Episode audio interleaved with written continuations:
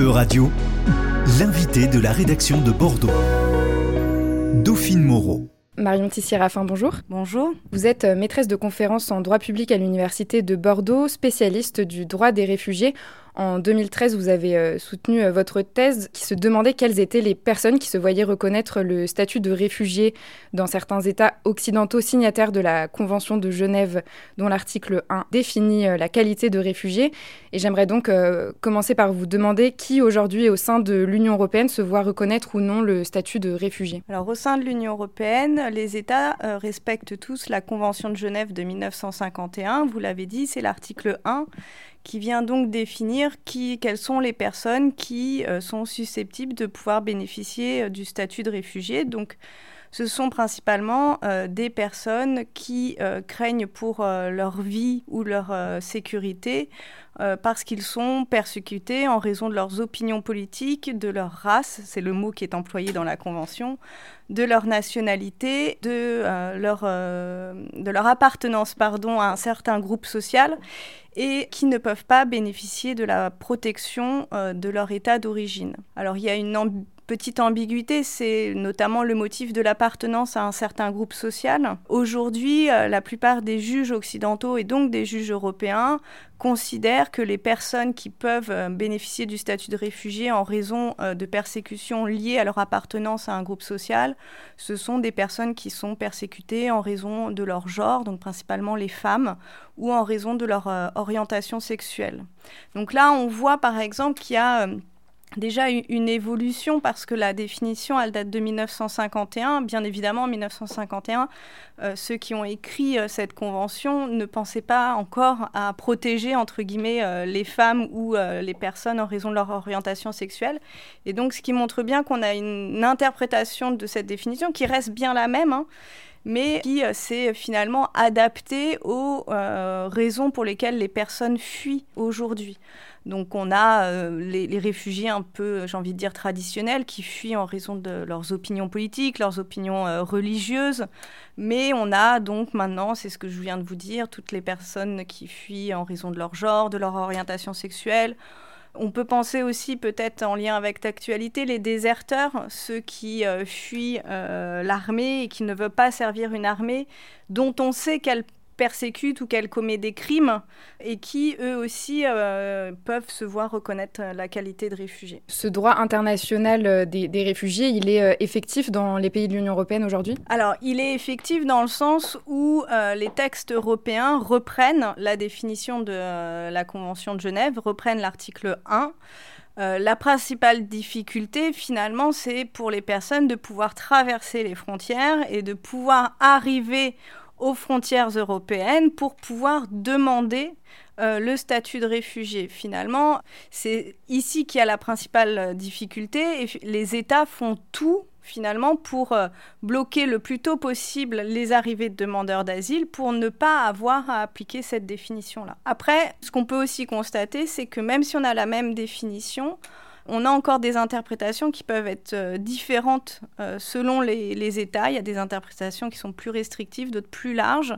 Et donc, on peut avoir des, des taux euh, de, protection euh, des réfugiés qui viennent des mêmes pays ou des mêmes régions qui sont euh, assez différents entre les différents pays de l'Union européenne. En quelques mots, comment est-ce que vous résumeriez la politique commune de l'Union européenne en matière d'asile? Alors, si on devait la résumer, peut-être qu'on pourrait dire qu'aujourd'hui, l'Union européenne est quand même confrontée à une certaine difficulté à réformer son régime d'asile européen commun.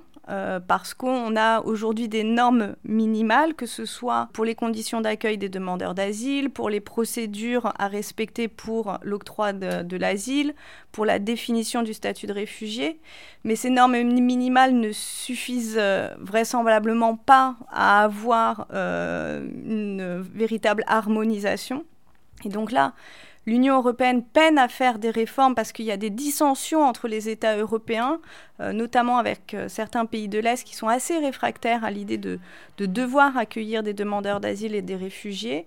Et confrontée à la difficulté de faire des réformes en interne, eh bien, elle se tourne plutôt vers ce qu'on va appeler la dimension extérieure euh, de l'asile, c'est-à-dire finalement créer un peu une, ce qu'on va appeler une Europe forteresse, c'est-à-dire bloquer le plus possible euh, les frontières pour qu'il y ait le moins de demandeurs d'asile qui arrivent sur son sol pour ne pas avoir à être confronté à la difficulté de se répartir la charge euh, de, euh, de la protection de ces demandeurs d'asile. Alors justement, un aspect important de la politique menée par les États européens en, en matière d'asile, c'est l'externalisation de plus en plus grande des procédures. Qu'est-ce que l'externalisation? L'externalisation, ça consiste à repousser à l'extérieur, externalisation euh, à l'extérieur, le plus tôt possible les procédures d'asile et les frontières, de manière à bloquer les arrivées de demandeurs d'asile sur, euh, sur le sol européen. Ça peut prendre différentes formes. L'Union européenne peut passer des accords avec des pays tiers pour qu'ils gardent eux-mêmes euh, leurs frontières pour éviter que les demandeurs d'asile quittent leur pays pour arriver au sein euh, de, euh, de l'Union européenne. On va contrôler tous les transports pour vérifier que les personnes sont bien titulaires d'un titre de visa pour avoir le droit de, circuler.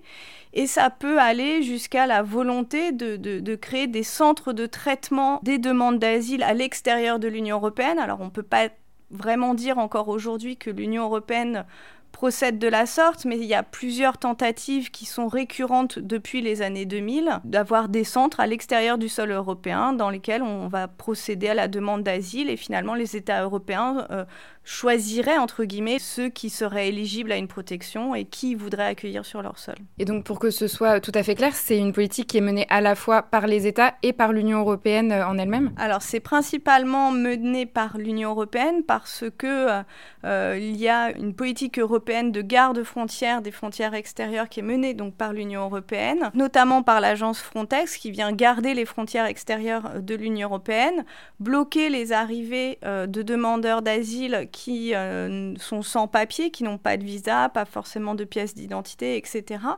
Et donc c'est largement euh, coordonné par euh, l'Union européenne.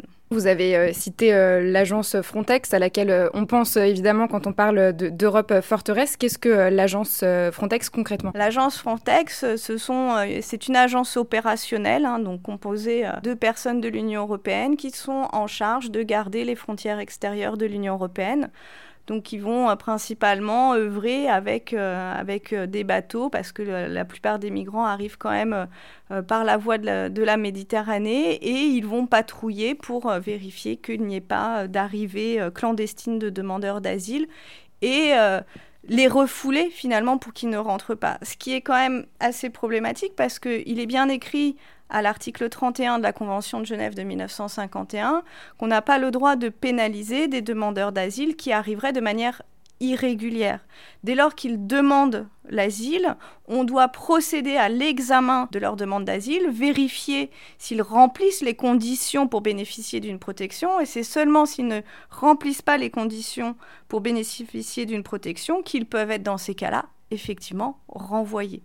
Mais encore faut-il qu'on examine leur demande d'asile, qu'on leur euh, laisse la possibilité de déposer cette demande d'asile, qu'on les informe dans leur langue qu'ils peuvent demander l'asile. L'agence Frontex a été accusée à plusieurs reprises de renvois illégaux de migrants, une pratique extrêmement euh, dangereuse pour euh, les, personnes concernées et qui est donc contraire au droit international. Alors c'est effectivement contraire au droit international puisque à partir du moment où euh, une personne souhaite demander l'asile, on doit examiner sa demande d'asile procéder à un examen complet, individuel, lui permettre d'exposer les raisons pour lesquelles il demande l'asile et instruire sa demande pour vérifier s'il remplit les conditions ou pas. On ne peut pas normalement le renvoyer directement. Ça s'assimile à euh, un refoulement illégal en violation de l'article 33 de la Convention de Genève de 1951. Est-ce que euh, l'agence Frontex a toujours procédé de cette manière ou est-ce qu'on a pu constater une, évolution? Alors il y a une évolution dans le sens où euh, les compétences de l'agence Frontex ne cessent d'augmenter et qu'elle est de plus en plus là aux côtés des États pour garder les, frontières. Donc l'agence est en première ligne. Elle est là pour garder les frontières euh, au large de l'Italie. Elle est là pour garder les frontières au, large de la Grèce. Et donc à partir du moment où euh, le nombre de personnes qui travaillent pour Frontex augmente ou ses compétences augmentent, euh, eh bien, ces pratiques deviennent de plus en plus récurrentes et extrêmement problématiques. Ces renvois illégaux se traduisent par des morts Les conséquences sont très graves. Les conséquences sont très graves. Si vous renvoyez des Syriens, des Afghans, des personnes qui ont traversé la Libye, dont on sait que la situation en Libye est extrêmement chaotique, avec des conditions de vie pour ces demandeurs d'asile extrêmement problématiques, avec des violations systématiques et récurrentes de leurs droits humains. En les renvoyant, on met leur vie et leur liberté directement en danger. C'est une agence européenne. L'Union européenne a une responsabilité aussi dans ces, euh, dans ces procédures euh, contraires au droit international. Oui, effectivement, l'Union européenne a une responsabilité puisque c'est elle qui euh, organise et mandate Frontex dans ses compétences, mais juridiquement, c'est assez compliqué d'attaquer directement Frontex parce qu'il y a des questions de responsabilité qui se jouent entre Frontex et les États membres. Et puis, euh, c'est aussi la difficulté de pouvoir être sur place et de pouvoir constater systématiquement ces violations. Et là, euh, parfois, euh, recueillir les preuves est extrêmement difficile et c'est sur ça qu'il faut mettre l'accent pour pouvoir essayer de, mettre un terme à ces pratiques récurrentes. Pour revenir un peu plus globalement à, à l'externalisation, pourquoi est-ce qu'elle est de plus en plus forte? Par qui est-elle souhaitée? Alors, elle est à peu près souhaitée par de, nombreux, de nombreux États juste un petit détour historique, en fait, c'est l'Australie qui principalement, euh, dès 2001, a commencé à pratiquer l'externalisation, c'est-à-dire qu'elle euh, elle interceptait des demandeurs d'asile qui arrivaient euh, avant même ses frontières dans les océans et les renvoyait à l'extérieur sur des îles extérieures pour y procéder à l'examen de leur demande d'asile, sauf que ces personnes sont restées des années sur ces îles sans avoir aucune solution, puisque à partir du moment où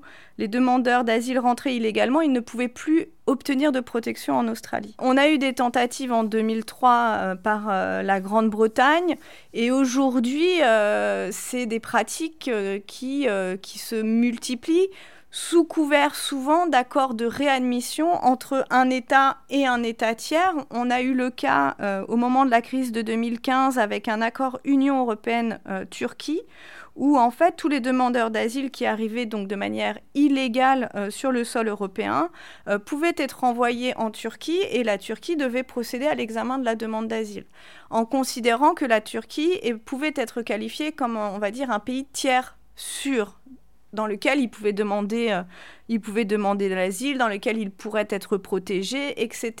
Au motif que comme ils sont passés par la Turquie d'abord, ça serait d'abord à la Turquie de les protéger.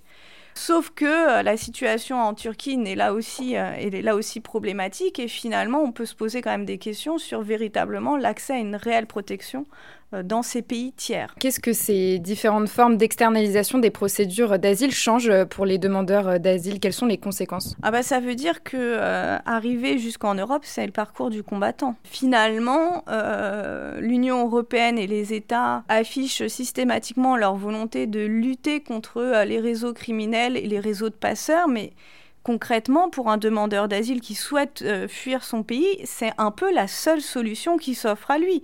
Toutes les frontières sont fermées. Obtenir un visa quand on vient de pays euh, dans lesquels il y a un fort contingent de demandeurs d'asile, c'est quasiment impossible. Donc il ne reste plus que la solution des passeurs. Et les passeurs, on sait très bien que ça se fait aussi dans des conditions particulièrement euh, inhumaines et difficiles.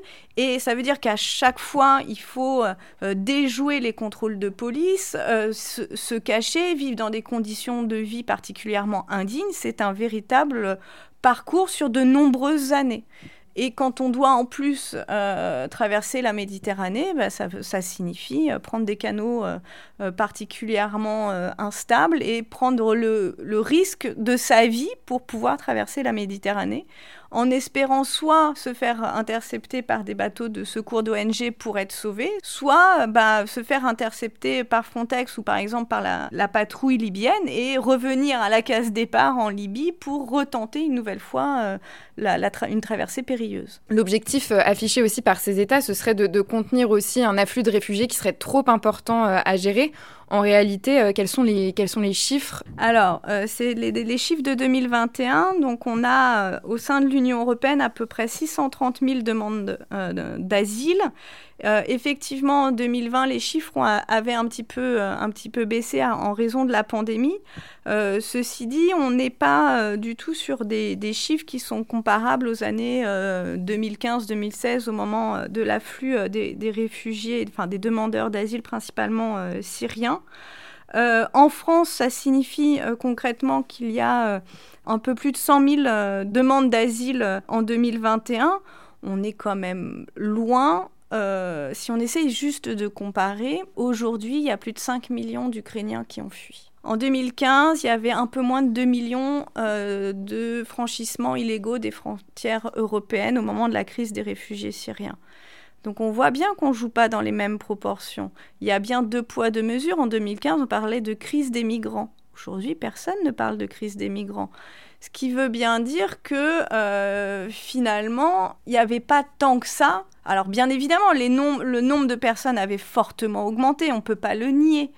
Euh, mais de là à parler de submersion, d'invasion, c'est totalement disproportionné. Est-ce que ces transformations euh, de, la, politique européenne, euh, c'est aussi traduite dans le droit? Alors dans le droit, non, dans le sens où euh, les normes minimales, la directive accueil, la directive procédure, la directive qualification, celles-ci n'ont pas évolué ces dernières années mais ça se traduit par euh, bah, des pratiques d'interception de plus en plus difficiles, euh, des conditions d'accueil qui ne sont pas respectées, euh, une protection qui, enfin la Convention de Genève qui est en fait contournée pour ne pas avoir à l'appliquer.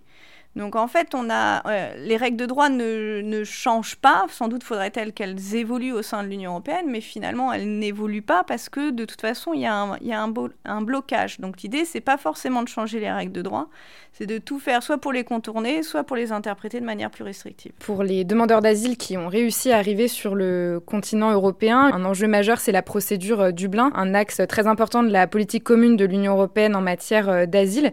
Qu'est-ce que la procédure euh, Dublin? Alors la procédure Dublin, c'est un accord entre les États européens qui dit que un seul État est responsable de l'examen d'une demande d'asile. Le principe est que l'État qui est responsable, c'est soit un État qui a déjà délivré un visa à un ressortissant euh, d'un État tiers, soit l'État dans lequel il y a déjà des membres de la famille du demandeur d'asile, ou, et c'est là le principal problème, le premier État européen dans lequel le demandeur d'asile est entré. Concrètement, les demandeurs d'asile, ils arrivent par les pays du sud euh, de euh, l'Union européenne. Pendant un temps, c'était majoritairement l'Espagne. Au moment de la crise de 2015, c'était l'Italie et surtout la Grèce. Donc ces pays sont censés être les seuls responsables de l'examen des demandeurs d'asile qui arrivent sur leur territoire au motif surtout que, en fait, comme ils sont situés sur les, frontières extérieures de l'Union européenne, ils ont la charge de garder ces frontières extérieures. Donc on suppose que en leur mettant la charge de l'examen des demandeurs d'asile, ils seront d'autant plus vigilants pour garder les frontières extérieures. Et c'est aussi pour éviter euh, la liberté de mouvement des demandeurs d'asile au sein de l'Union européenne, ce que les États appellent des mouvements secondaires, ou le phénomène de demande d'asile multiples dans les États, c'est-à-dire qu'ils vont demander d'abord l'asile en Grèce, puis ils ne l'obtiennent pas, ils vont aller en Italie et en France, etc. Donc on essaye de bloquer de verrouiller tout ça. Sauf que la conséquence de la procédure Dublin, c'est que des pays qui sont euh, au sud de l'Europe, l'Italie et la Grèce, sont complètement submergés. Euh, enfin, il y a une charge disproportionnée pour euh, examiner les demandes d'asile, contrairement à d'autres États européens. Et quand bien même le demandeur d'asile arriverait à déjouer euh, les contrôles et réussira à traverser les frontières. S'il arrive jusqu'à la France, il dépose sa demande d'asile. Ses empreintes ont été prises en Italie ou en Grèce et concrètement, la France va envoyer une demande à la Grèce et à l'Italie pour reprendre en charge ce demandeur d'asile pour que sa demande d'asile euh, soit euh, examinée en Italie ou en Grèce. Et ça fonctionne très très mal parce que les taux de transfert sont extrêmement bas. Et euh, effectivement, la Grèce ou l'Italie principalement ont euh, accueilli dans des conditions particulièrement indignes ces, demandeurs d'asile. Donc ça ne fonctionne pas. Les États européens et la Commission européenne ont le même diagnostic. Ça ne fonctionne pas. C'est pas une répartition équitable de la prise en charge des demandeurs d'asile. Sauf qu'il n'y a pas de solution parce que euh, les États n'arrivent pas à se mettre d'accord sur une prise en charge qui serait davantage solidaire. Et alors, quelles sont les conséquences euh, sur euh, les droits des personnes qui cherchent à demander l'asile? Bah, Les conséquences, c'est qu'encore une fois, on les pousse finalement à rester dans la clandestinité.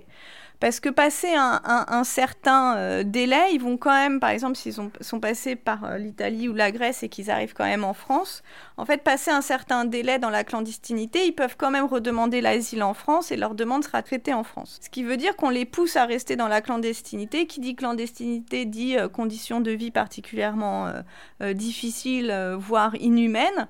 Et euh, finalement, c'est profitable pour personne, ni pour les demandeurs d'asile, ni pour euh, les populations qui euh, accueillent ces personnes, parce qu'elles dépendent complètement de l'aide des ONG. Vous avez identifié plusieurs entraves aux droits des réfugiés en Europe. Quelles sont les, solutions possibles? Quels sont les recours aussi pour les personnes qui, cherchent à les dénoncer aujourd'hui? Alors les recours, bah, ça passe par les ONG et les avocats qui peuvent faire effectivement des recours contre le placement en, rétention, faire appel pour pouvoir obtenir euh, la protection, le statut euh, de réfugié. Pour les refoulements, c'est quand même assez compliqué parce qu'une fois que vous êtes déjà reparti dans un pays tiers, c'est quand même extrêmement difficile de pouvoir engager des, recours, euh, des recours juridiques, notamment parce que bah, les avocats ou les ONG perdent concrètement le contact avec ces personnes-là qui sont relâchées euh, dans la nature ou dans des conditions particulièrement difficiles dans un autre pays. Donc souvent on les perd, euh, on les perd de vue. Euh, après, c'est une solution politique qu'il faut. Mais la solution politique, aujourd'hui, les États sont dans une logique où ils considèrent que c'est en ayant les politiques finalement les moins accueillantes qu'on accueillera le moins de demandeurs d'asile sous prétexte que si on a des conditions d'accueil dignes, ça va créer un appel d'air. Il y a une logique un peu de concurrence aussi entre les États européens. La logique, c'est plutôt euh, qui va pouvoir en accueillir le moins possible. La France regarde principalement ce que fait l'Allemagne, l'Allemagne regarde ce que fait la France. Et donc, tant qu'on restera dans cette logique de la crainte de l'appel d'air sous prétexte de conditions euh, d'accueil dignes, on ne s'en sortira pas. Et à mon sens, c'est complètement insensé, voire euh, peu raisonnable dans le sens où quand euh, vous avez des personnes qui mettent en balance euh, leur vie et leur liberté, c'est pas les conditions d'accueil qui regardent, c'est juste qu'ils veulent sauver principalement leur vie. On, peut penser aux, demandeurs d'asile de Syrie, aux demandeurs d'asile d'Afghanistan.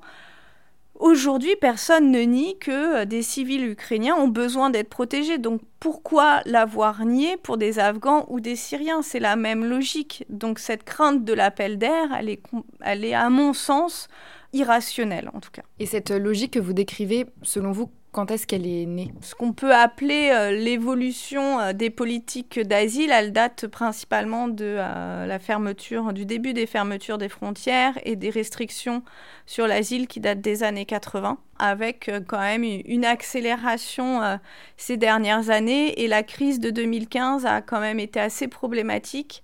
Aujourd'hui, les dirigeants européens, c'est plutôt le slogan Plus jamais une crise comme 2015 ne plus se retrouver dans une telle, euh, dans une telle situation. Donc, euh, barricadons-nous encore plus, ce qui est euh, une catastrophe humaine pour les demandeurs d'asile. La procédure Dublin et l'externalisation, pour vous, elles vont dans la même direction? Oui, ça va dans la même direction. En fait, la procédure Dublin, c'est refouler le maximum de demandeurs aux frontières extérieures, enfin, dans les pays européens qui sont situés aux frontières extérieures.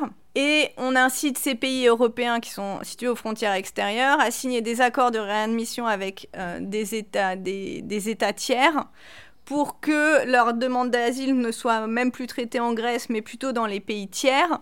Donc en fait, on a ce qu'on va pouvoir appeler des cascades de refoulement de, du centre de l'Union européenne vers euh, les pays européens mais situés aux frontières extérieures et ensuite complètement à l'extérieur de l'Union européenne. Merci beaucoup euh, Marion Tissier-Raffin. Je rappelle que vous êtes maîtresse de conférence en droit public à l'Université de Bordeaux et spécialiste du droit des réfugiés. Merci beaucoup. C'était l'invité de la rédaction de Radio. Retrouvez dès maintenant les podcasts de la rédaction sur euradio.fr.